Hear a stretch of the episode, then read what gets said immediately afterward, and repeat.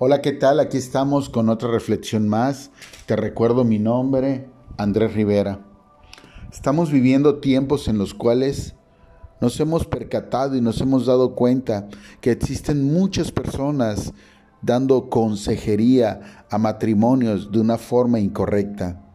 Nos hemos dado cuenta que hay lugares en los cuales se habla de la palabra de Dios, donde lo primero que dice un líder, un pastor es, ¿sabes qué? Manéjate de esta forma, tú eres libre, tú te mereces esto, tú te mereces el otro, pero no estamos formando ni a hombres ni a mujeres verdaderamente conforme a la palabra de Dios. Hoy encontramos, sí, personas que critican los matrimonios de antes, personas que hablan y señalan que cómo era posible que las mujeres fueran así, que no tenían libertad, que cómo era posible que hubieran hombres que no se divirtieran, que no fueran libres de ser o estar felices en cualquier adicción o con una actitud machista. Tenemos personas que el día de hoy critican lo que realmente fueron los cimientos de lo que ellos son, sus abuelos. Matrimonios que duraban 30, 40, o por qué no decirlo como los abuelos de mis hijos, 65 años de matrimonio. Tenemos hombres y mujeres que hablan de su libertad, pero verdaderamente lo que quieren es libertinaje. Dice el capítulo 3 del libro de Primera de Pedro, Asimismo vuestras mujeres, estad sujetas a vuestros maridos, para que también los que no creen a la palabra sean ganados sin palabra por la conducta de sus esposas, considerando vuestra conducta casta y respetuosa. Vuestro atravío no sea el externo de peinados ostentosos, de adornos de oro o de vestidos lujosos, sino el interno, el del corazón, el que es incorruptible, ornato de un espíritu afable y apacible, que es de una gran estima delante de Dios, porque así también se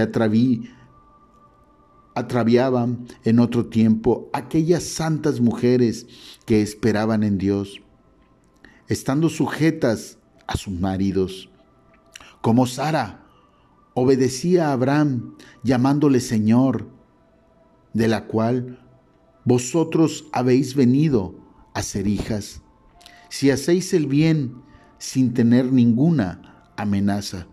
Vosotros maridos igualmente, vivid con ellas sabiamente, dando honor a la mujer como a vaso más frágil y como a coherederas de la gracia de la vida, para que vuestras oraciones no tengan estorbo Finalmente, sed todos de un mismo sentir, compasivos, amándonos fraternalmente, misericordiosos, amigables, no devolviendo mal por mal, ni maldiciendo por maldición, sino por el contrario, bendiciendo, sabiendo que fuisteis llamados para que heredéis bendición.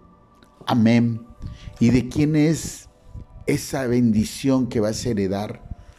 ¿De quién es esa bendición, mujer y varón, que vas a heredar de parte de Dios?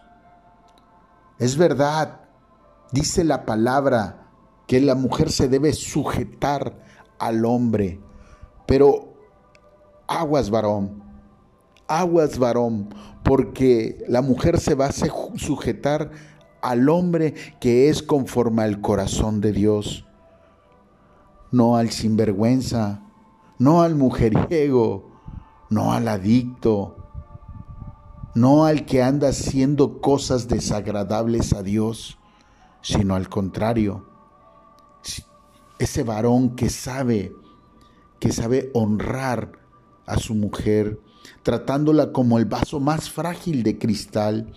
¿Y cómo tratas ese vaso? ¿Cómo tratas a la que es heredera, cohereda de la gracia de vida, aquella que da la bendición a tu hogar, a los cuales llamamos hijos. ¿Le das su lugar? Es verdad, existen mujeres que en vez, en vez de, de obedecer juzgan, señalan, pero porque no han entendido que ellas son esas mujeres que son herencia de bendición.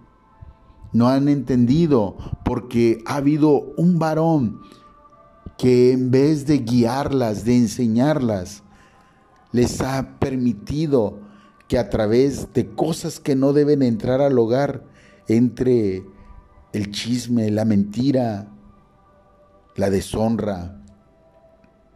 Debemos entender que los dos estamos interlazados para que esa bendición se cumpla, para que la mujer bendiga al hombre y el hombre bendiga a su mujer, porque la palabra es clara, para la palabra es clara, varón, para que cuando dice que tus, tus oraciones no tengan estorbo, porque tú eres ese varón que se debe de levantar por tu hogar, que debe bendecirlo.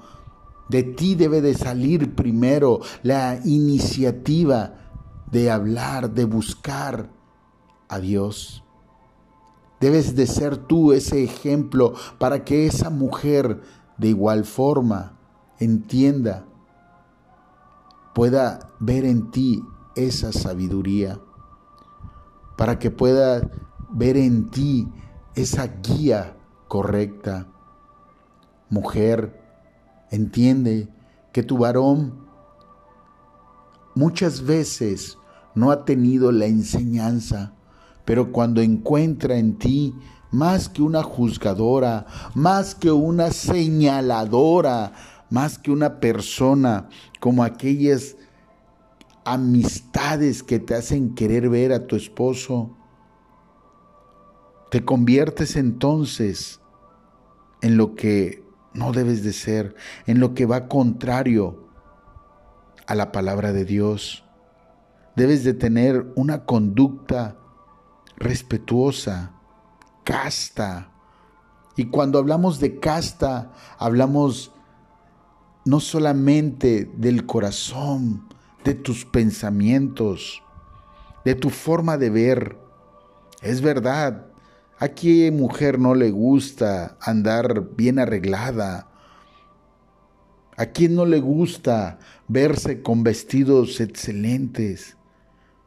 Claro, son bellas por naturaleza, pero que tu corazón no se deje dominar por ello, sino al contrario, por lo más grande que hay dentro de ti, lo más grande mujer que es tener ese corazón afable, apacible.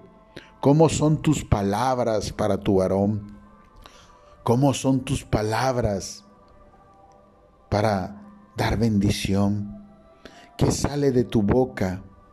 ¿Qué sale de tu boca en algún momento dado? ¿Cómo han edificado tu hogar? De igual forma, varón, por ello la palabra lo dice que no devolvamos mal por mal, ni maldición por maldición, sino al contrario, salga de tu boca bendición, porque al final el juicio solamente pertenecerá a Dios. Así es que reconsidera, reconsidera tus tiempos, reconsidera qué te ha querido mostrar y enseñar Dios. Dios no se equivoca. Lo que nos equivocamos somos nosotros.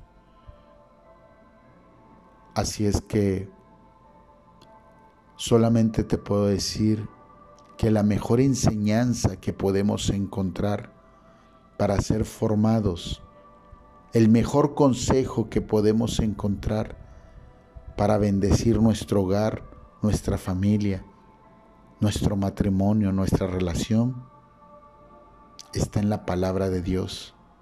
Porque créeme, Él solamente quiere darte una herencia que es bendición. Te recuerdo mi nombre, Andrés Rivera.